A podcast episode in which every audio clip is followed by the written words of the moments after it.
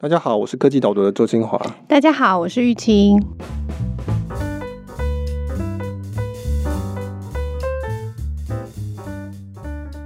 玉清，你现在人生中最缺什么东西？叹一口气，对吗？因为缺嘛，我觉得我好像缺上网时间管理的方法或工具，就是因为我觉得现在我，你知道，手机啊、电脑一打开，还有平板。那个东西一开起来以后，好像就把你吸进去。对对对，它有把我吸进去的感觉。其实现在还有电视，也是有一点点类似的状况。嗯、虽然那个我的手机，它好像定时会给我送一个我的荧幕时间的统计，这样、嗯嗯、我觉得那个好像有一点点帮助。但是因为我，真的，我现在都已经忽视它了啊！这因为那个数字太高了，你不每次通知我就自动就把它划掉了这样子。但是因为我有的时候。我现在同一个软体，比如说新闻好，有时候我是很放松的打发时间，但有时候我其实是为了工作在看的，就是那个东西有点混淆了。我现在就是有点痛苦啦，就上网时间，有时候我是其实是真的要做正事，他就会花那么多时间，但有时候又是在打发时间，就有点像记账一样，现在有点不清不楚的感觉。嗯，像我因为是分析新闻嘛，所以其实平常闲晃 Facebook 也是跟工作有点像，就是你也是在看说哪个新闻重要。大家在关注，在讨论什么？对，所以其实公司是越来越难分的事情。刚刚会这样问这个问题，其实我觉得这好像是一个还蛮适合所有人不时就可以问一下自己：说我现在最缺的是什么？稀缺这个东西，scarcity。这个礼拜的文章题目其实叫做“科技人才创造丰盛，商业人才寻求稀缺”，是因为我一直觉得我有一个疑惑，就是说我每次看到那种很有。愿景的那种很伟大的那种新创，他就说我要干嘛干嘛改变世界什么，我心里面都会有一种很奇怪的不安的感觉，就觉得说，哎，你把世界讲得这么好，或是你把你要做的事情讲得这么美好，可是其实你也是想要赚钱。那我一直心里面一直没有办法调试这件事情，所以我常常会觉得带有一种我也不知道是愤世嫉俗还是怎么样。可是你又可以理解说，哦，他为什么要宣扬这个美景？就是说，你可以理解说他的产品或是他的服务的确是可以带来很多好处。但是你又会觉得说，那其实你最后还不是要赚钱？那我也会一直觉得这有一种潜在的矛盾在。那我是后来写完这篇文章之后，才开始比较理解说，哦，原来这整个资本主义的设计其实就是这样子。它在某一方面来讲是在奖励想要赚钱的人，但是他们赚钱基本上是透过创造更多的东西出来，带给大家更多的这种好处，或是叫价值。这篇文章算是把这个矛盾给他理出来一个逻辑，说到底为什么他的这个系统的设计是这样子？嗯，就是我自己的感觉的那种观察的样子，他会是说，比如说你作为一个企业，你服务我，然后你跟我收钱，这是合理的，我都很 OK。可是如果有一天我发现你赚很多钱的时候，我就觉得为什么你可以赚那么多钱？因为那个为什么，我就一直回答不出来嘛，所以那就会生气，就是会觉得说，凭什么他可以做到这个样子？看了你的文章以后，我就觉得说，啊。很多的那个部分，就讲到利润的这一块，可能就是你今天文章提到稀缺这个概念。对，那我觉得其实你看报章杂志也常常会有这种愤怒的标题，就是说鼎泰丰涨价，大家就生气，说你怎么赚那么多钱？iPhone 手机卖这么贵，你怎么赚那么多钱？这样，那我们一方面又觉得说，哦，鼎泰丰是一个很好的品牌，台湾之光，提供很好的食物跟服务。那苹果大家也会觉得说，这产品很好啊，就是它有它的价值存在。可是你一旦知道说它赚多少钱，那你就会觉得说这种不公平。我们在科技导读其实常常讲的两个字叫做价值，嗯，就是 value。在经济学里面或者在商学里面会讲说，哦，双方一手交钱一手交货。那那个货我们在经济学或商学里面会用价值来替代 value 来替代，因为那个货不一定是货嘛，它有可能是我提供你一个服务，它可能是我提供你某一种精神上的慰藉。那那个东西不一定是一个东西，通常会讲说消费者给店钱，那店给消费者某一种 value，是他愿意花钱去取得的东西。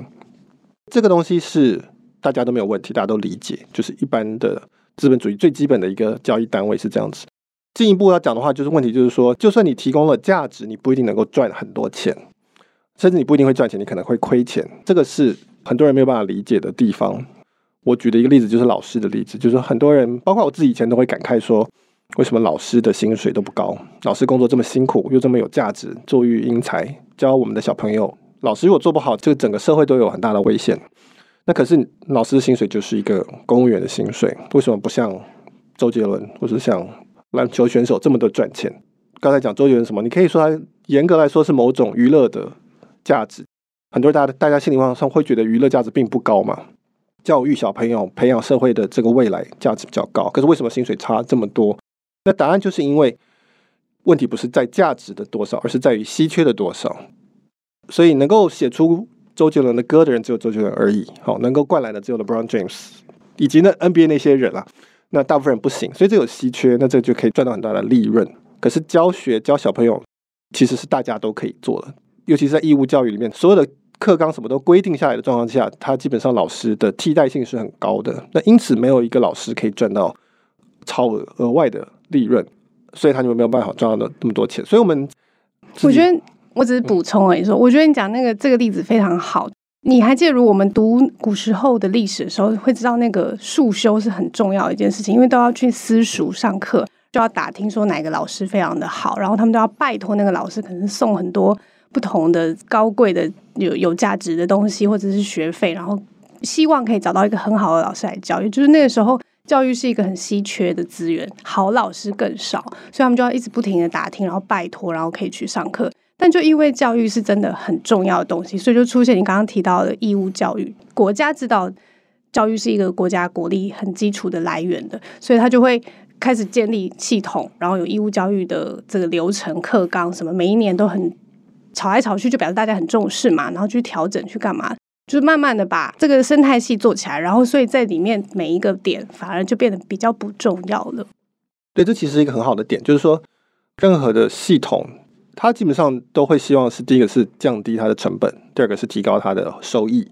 那以教育来讲，那当然是说哦，我希望我们教育的小朋友越来越杰出嘛，越来越优秀。但是同时也会一定会有降低成本的压力。那降低成本最常做的方式就是把它标准化，让它的供给是可以替代的。所以就老师可以换新的老师，反正课上都在那里。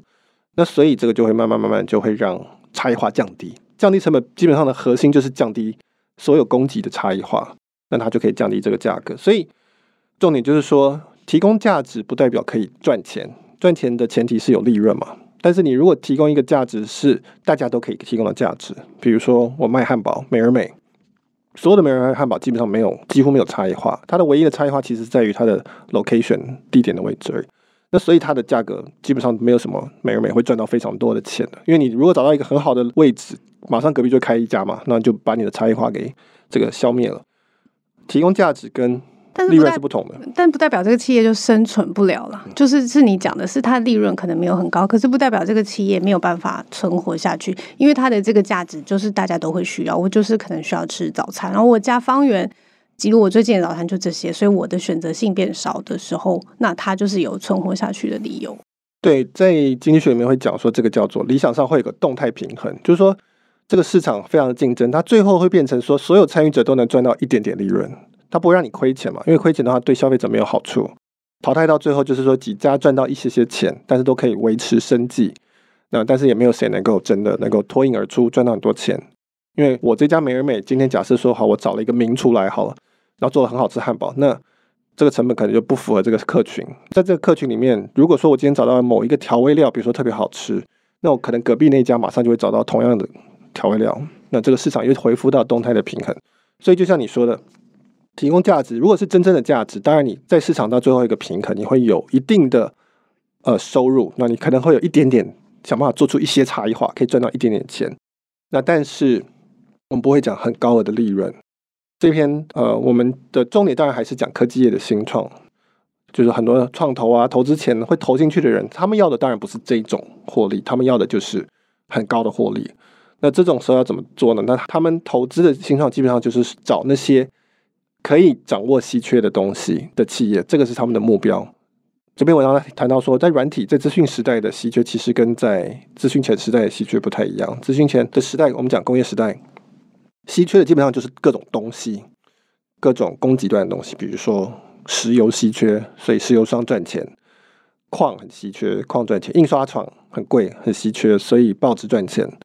电视塔台很贵，所以电视台赚钱，大概是这样子。这个是在网络前、在软体前的时代，大家在去占据的稀缺是这种东西。像土地当然也是，主要就是去控制这些供给端的某个关键的元素。那这样子你就掌握了稀缺，你就可以赚很多钱。这个大概是，这是蛮可以想象的了。就到今天都还是如此嘛？嗯、今天到到今天还是这些企业还是非常的赚钱。如果你能掌握到这些东西，你还是可以赚很多的钱。因为重点是稀缺哈，并不是说是什么东西。因为这些东西就是它本身就稀少啦，然后它需求又很明确，所以这个稀缺很有价值，很合理。对，但是到了软体时代，我们讲科技的新创、资讯时代的时候，这个时候的稀缺就不一样了。你看到今天所有的科技公司，它基本上出现的时候，它都会跟你承诺一个东西，说只要我成功，只要你买我的产品，你就可以去消灭一个过去的某种稀缺。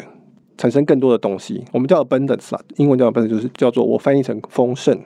每一个企业都是这样，就 Uber 就是说，有了我，你就可以有各式各样的选择，搭车可以不用买车，你可以省下这些钱，你可以去各个地方。苹果就是说，有了我，你就可以提高你的生产力，你有 iPhone 你就可以去搜寻资讯啊，干嘛干嘛，你可以有更多的选项。每一家都是这样，所有的 Airbnb 也是这样子，然后甚至 WeWork 其实某方面来讲是这样子，它都是在于消灭某一种成本，打开很多选项。提高这个非常多的价值，这些是这些企业在做的事情，但是同时他们其实是希望能够掌握新的稀缺的。为什么？回到我一开始提到的这种矛盾感是在这里，就是说，其实科技新创在做的事情是用科技去消灭旧的稀缺，然后呢，他们要同时去掌握新的稀缺，这他同时做两件事情。那因此你就会看到说，为什么会觉得说，诶，他为什么要跟我保证这么多美好的未来？但是同时，你因为他他要再赚钱。那答案是因为从某方面来说，这个是我们科技进步的动力，就是说这些企业它有机会去把旧的稀缺推翻掉，那他们去掌握新的稀缺就可以赚钱，那使得这整个社会在跟着一起前进。嗯，你的意思是说，因为旧的稀缺它的分野都已经差不多，它都被掌握的差不多了，所以它有一个很重要的任务是要把。创造更好的未来的原因，是因为它可以把旧的稀缺消灭，所以你就可以动用更多不同的资源，是这样，是不是？对，我可能稍微中间跳过一段，嗯、就是说，科技这个东西就是用来消灭稀缺用的。科技这个东西，它的效果就是让我们用更少的资源可以做更多的事情。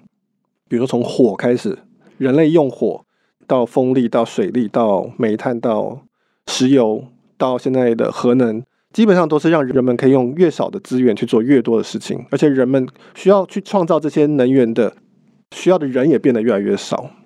有一个说法就是说，这些能源基本上就是等于是很像是我们的仆人一样。我们每开发出一种新的能源，就是多了很多个仆人在帮我们，让我们的机器运转，那我们就不用去干这些事情了。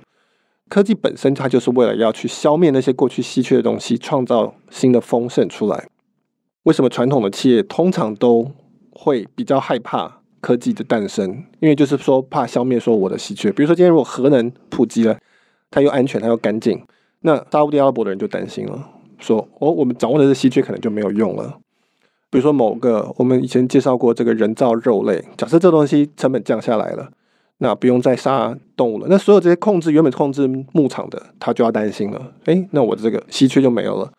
所以科技本身就是在干这个事情，就是消灭旧的稀缺，产生丰盛。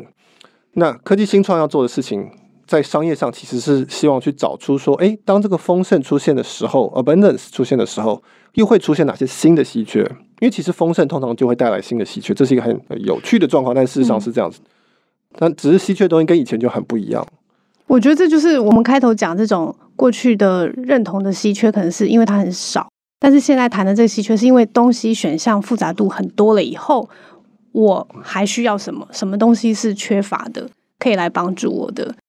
那你要不要聊一下？就是这个丰盛里面最重要的关键的元素是什么？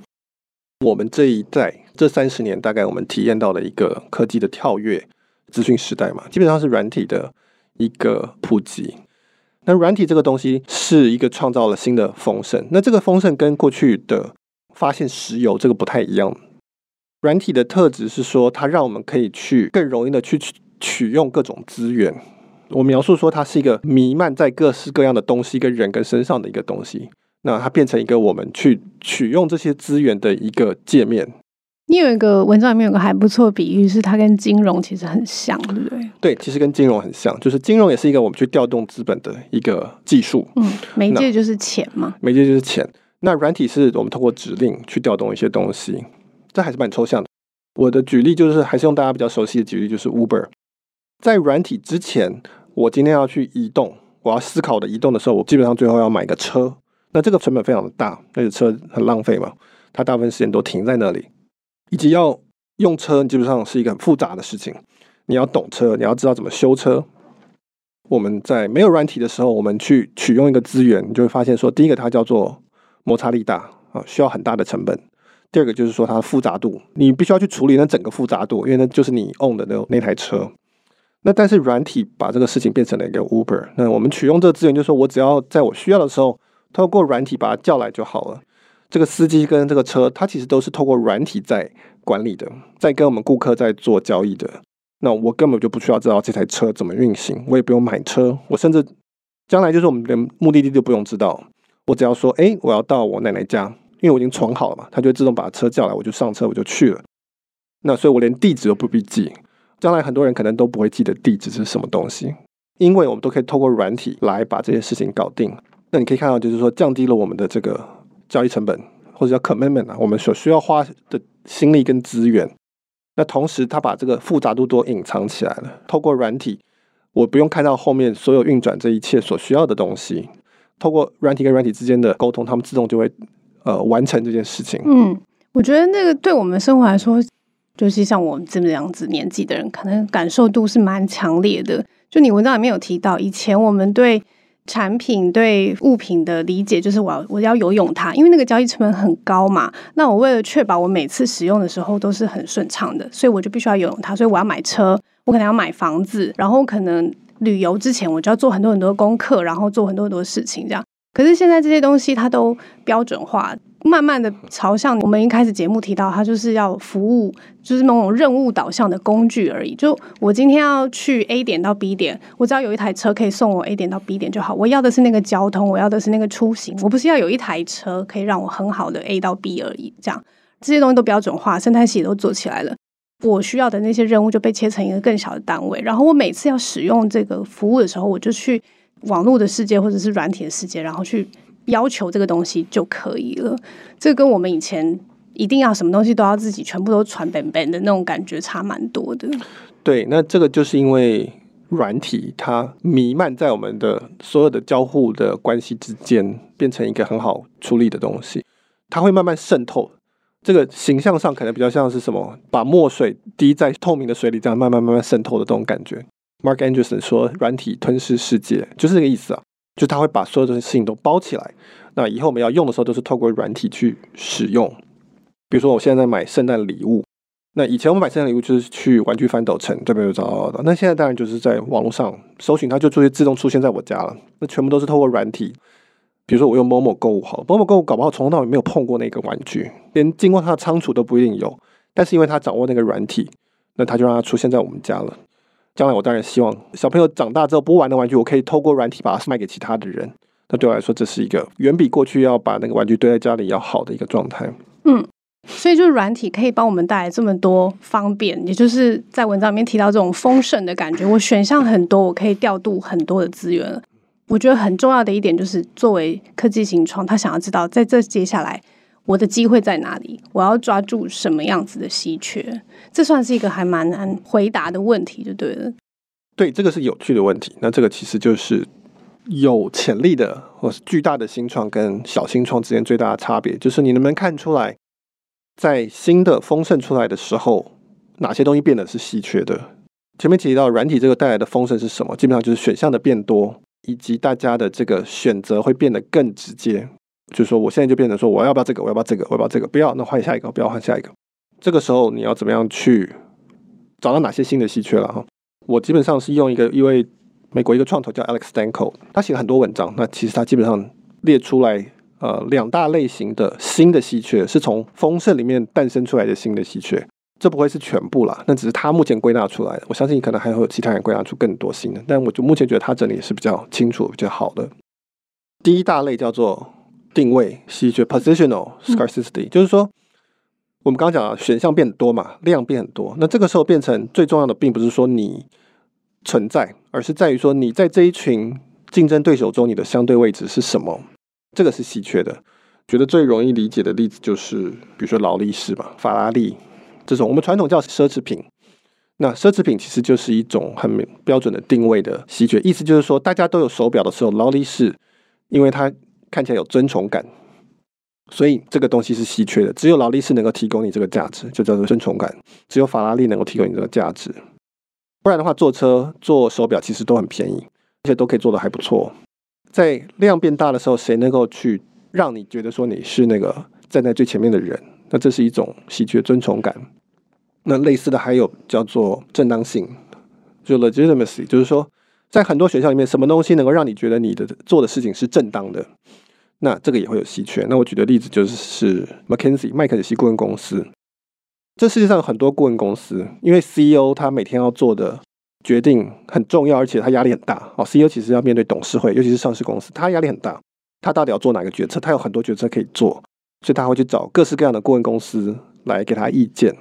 所以这个是丰盛的部分。那但是只有麦肯锡他的报告，他可以拿去跟他的董事会说：“你看，这是麦肯锡叫我这样做，他的建议是这样，所以应该是靠谱。如果有出错的话，那你去骂麦肯锡。”正确的说，他会说，如果出错了，表示大家都搞错了，就是大家都不知道该怎么做，那我也没办法。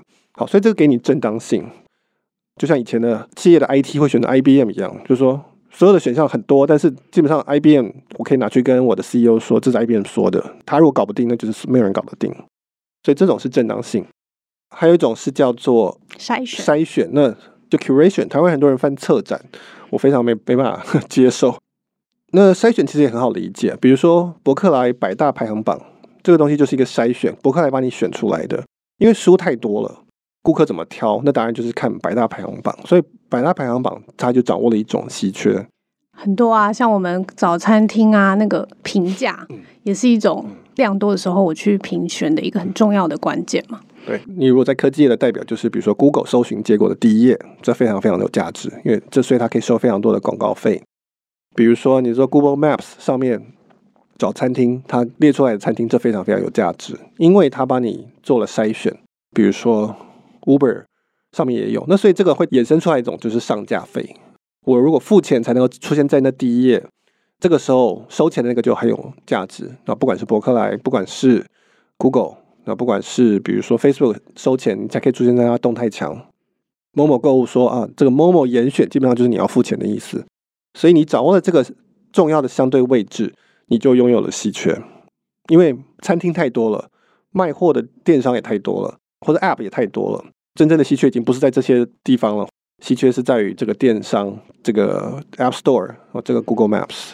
因为这个类别的名称叫做定位稀缺，然后我觉得这个所谓的位就是你跟客人的位置嘛，就是其实科技导读你也常常聊到这个位置，就是说我要跟客人很近，就是我跟客人相对位置越接近的话，那我拥有的优势就越好。我觉得有时候我还是有点听不太懂，但是我觉得这个稀缺就讲得很清楚，就是那个东西是很少的，可以跟客人这么接近的，不管是注意力，还是他的手机的第一屏，还是他 Google Search 的第一页。这个版位都很少，然后我就是要想尽办法抢到这个位置就对了。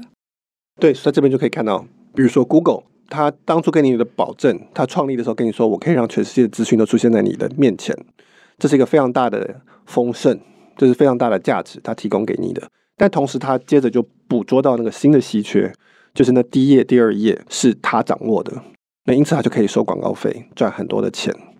在这个过程里面，Google 赚很多钱，我们。顾客也得到非常大的价值，好，我们的资讯的通打开了非常的多，同时摧毁了一些过去的稀缺，比如说过去掌握资讯的少数的几家，比如说报纸啊、电视等等，所以这个就是一个循环。资本主义它的好处就是说带动这整个循环，但是同时你会造就一些掌握新的稀缺。就变得非常非常有钱的这些企业，嗯嗯嗯，他们愿意带动循环的动力就是它有奖励嘛，奖励就是利润嘛，所以这个明确的关系是可以理解的。那你要不要讲第二种稀缺？第二个稀缺比较难理解，我发现，那就是说我们刚刚讲丰盛的状况，第一种叫做量的增加，书很多，餐厅很多，那会产生一个相对位置上面的稀缺。那第二种很多的东西叫做依存关系，英文叫 dependencies。因为是一个软体时代，所以呢，很多东西都互相的要依靠，互相连接。因为以前没有这么多依存关系，就对了。对，这个是重点，就是说在软体时代，很多东西都是互相依存的。嗯。那这个系统就变得很复杂。系统越变越复杂的时候，这个时候能够维持这个系统不要垮掉，那这本身是一种稀缺的能力。你可以叫它叫做复杂度稀缺。我刚刚讲到这个 Alex Danco，他他的命名叫做 Integral Scarcity，就是说整合的稀缺。整合意思就是不要垮掉，不要破坏这个这个系统。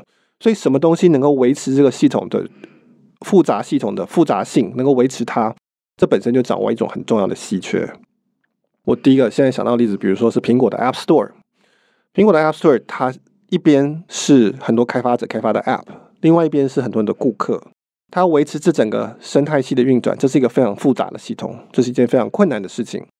苹果做得非常好。这种能力也没有几家公司有，那因此它就有稀缺，它可以赚多钱，它可以收三十 percent 的这个分润。那你如果相对来讲，你会看到 App 很多，其实 App 非常多，那可是他们都要透过 App Store 才能跟顾客去做这个交互关系，那因此 App Store 就非常非常赚钱。所以大部分的平台基本上都是这种稀缺上面的受益者。还有一种叫做杠杆，就 leverage。那这个意思是说，如果很多人依靠你，那这个时候呢，你就有稀缺嘛，对不对？这种叫做 leverage，这句话还蛮难的。如果很多人依靠你，你就有稀缺。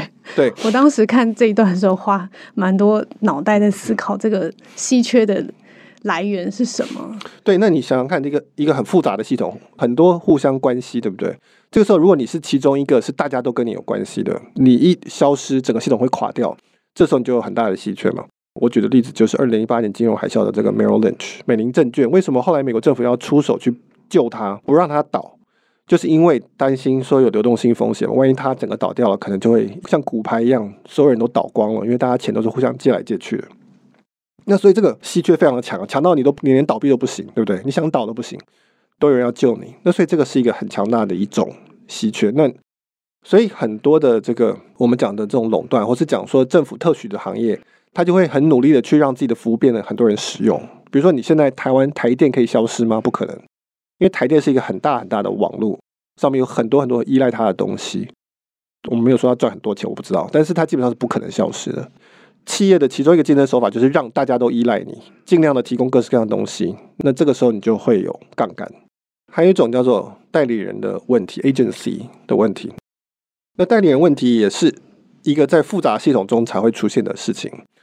举例来说，今天假设我要吃一个汉堡排，假设是在一个不复杂的系统，那我要怎么做？我要自己去杀一个牛嘛？我要先养牛，再把牛杀了，做成汉堡排，我才可以吃汉堡。这里面没有系统，这里面只有我一个人跟那只牛而已。OK，所以这没有问题。但是你如果今天是像我们现在的社会，我要吃一个汉堡排，我去麦当劳，这中间经过非常非常多层的网络，从养那只牛的这个牧农开始，一直到屠宰场到。这个冷冻柜到什么什么一直过来，那这时候变成是说我跟我的原料中间距离非常的远，这时候就出现了一个叫做代理人问题，就是我不确定呃很远的那个人他有没有符合我的利益在做事，比如说我不知道那个屠夫有没有在宰杀的时候有没有把它处理干净，我不知道那个牧农在养这只牛的时候有没有给他好的喂它吃好的料，我不知道麦当劳在干嘛，我不知道什么，我担心说我的利益跟这中间的很远的那些代理人的利益是不一样的。那所以这是一个复杂系统出现的问题，那这时候怎么办呢？你就会出现有一些新的服务，他们就是说，好，那我来负责监督这些东西，我提供认证，我提供标章，我去做会计师做查核，哈，我是做伦理上道德上面的检查，什么什么，这每一个我刚刚讲的这种服务，它基本上都在维持这个系统的整合性，确保说这里面大家都是在做该做的事情。那所以这是一种复杂系统才会产生出的稀缺。呃，你可以说治安。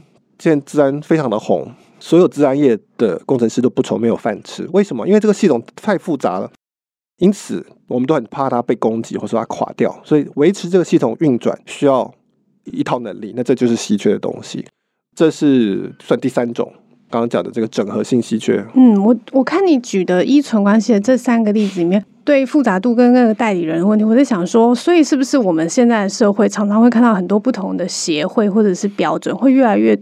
出现越来越多这样子的事情出来，就比如说我们讲以前讲那个讯号，制定那个五 G 的讯号或者什么的，每隔一段时间就会有一个新的标准出来，然后充电的标准 USB 也有各种不同的标准。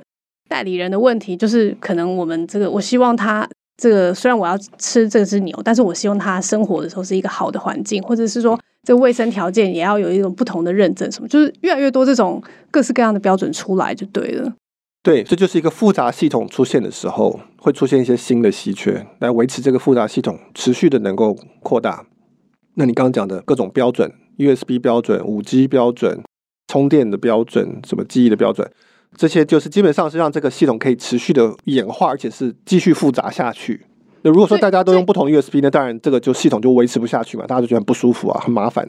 那所以我们就说好，那我们来定一些标准，让大家可以跨服务的使用。那这本身是虽然看起来是简化，实际上是为了让复杂度可以继续的蔓延下去。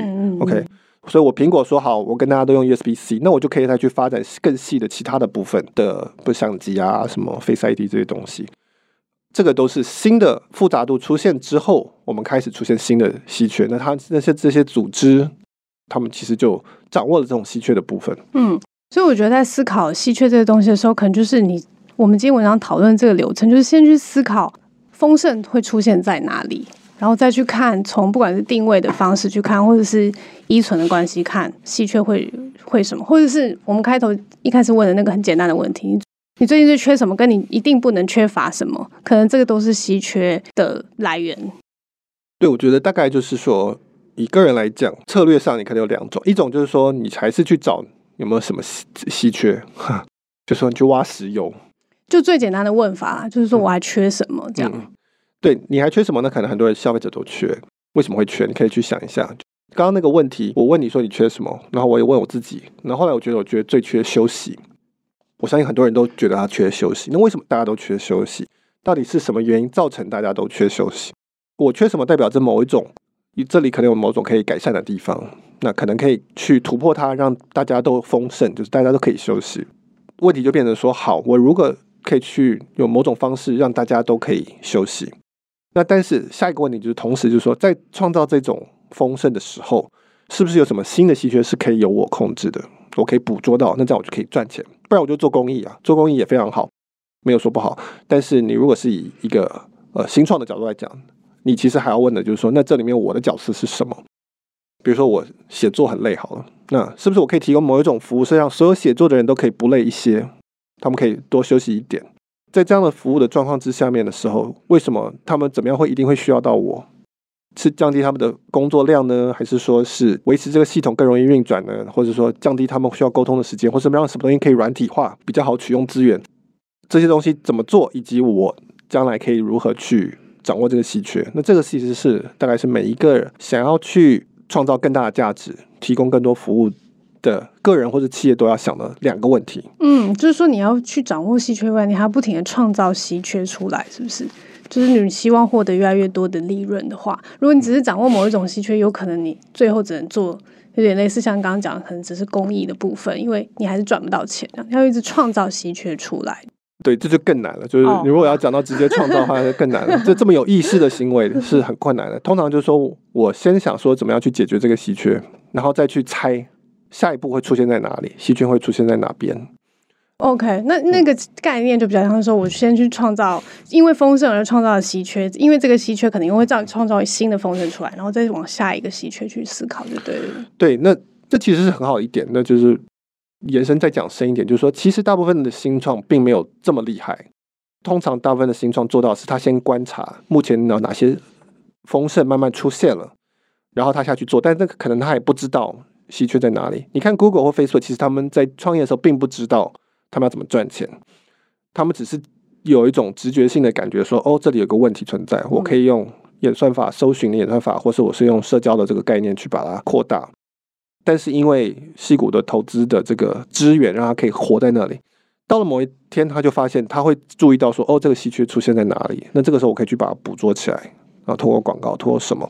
常常那个稀缺会出现在你打开它丰盛那个同一个地方。这个应该还蛮好理解。所以他们可以做，那所以这个是矽谷之所以与其他地方很不一样的其中一个原因，就是因为它可以让你撑。它只要你先发现一个某一个丰盛的一个迹象，它就让你先下去，然后让你撑撑撑撑撑到某一天你发现说在哪里价值出现了，你去把它捕捉起来。那当然很多是最后没有发现，或是价值在别人家手上，比如说我们讲过 Uber 啊这种没有什么竞争壁垒的这个东西，但不一定它还是有很大的价值。所以要一次看到两部的确是很困难的事情了。所以通常通常我们都讲说看第一部就好。西谷的公司可能只要看第一部就好，那其他去地方公司你可能就要两部都要看到。那这个在中国叫闭环，就是说你连后面的变现都看到。在台湾就是很难做到这么高等级的这种策略的的思考。对啊，因为这真的不是一个什么很简单的事情，所以我刚刚讲这种话也有点像是后话，就是有点像是观察。就是我若不看单一企业，我若看的是整个世界，那个循环可能就是类似像这样子状态出现就对。但是我们能不能永远是那个最厉害的，就是先知去预测这所有的可能性，当然是非常困难的一件事情。对，那我觉得虽然是用讲的，也很容易听，但其实我觉得这篇文章本身是还蛮适合作为一种存在那里的 reference。他可能会写得更精简一点。将来要如果要再想到这件事情再去看的话，其实用看的、读的是会比用听的要更容易。这一篇我觉得特别明显了。那我们今天的讨论就到这边。我们 Podcast 听众有兴趣看我们这篇文章的话，我们那个节目介绍里面会有留下 email 的网址。如果你到我们这边留下 email 的话，你就可以收到这一封文章。那如果你想要订科技导读电子报的话，我们搜寻科技导读，岛屿的岛，读书的读。订购的时候输入优惠码 podcast p o d c a s t，那就可以得到一个月折五十块钱的优惠，那就试试看吧。嗯，欢迎大家来。那今天就到这边，谢谢，拜拜，拜拜。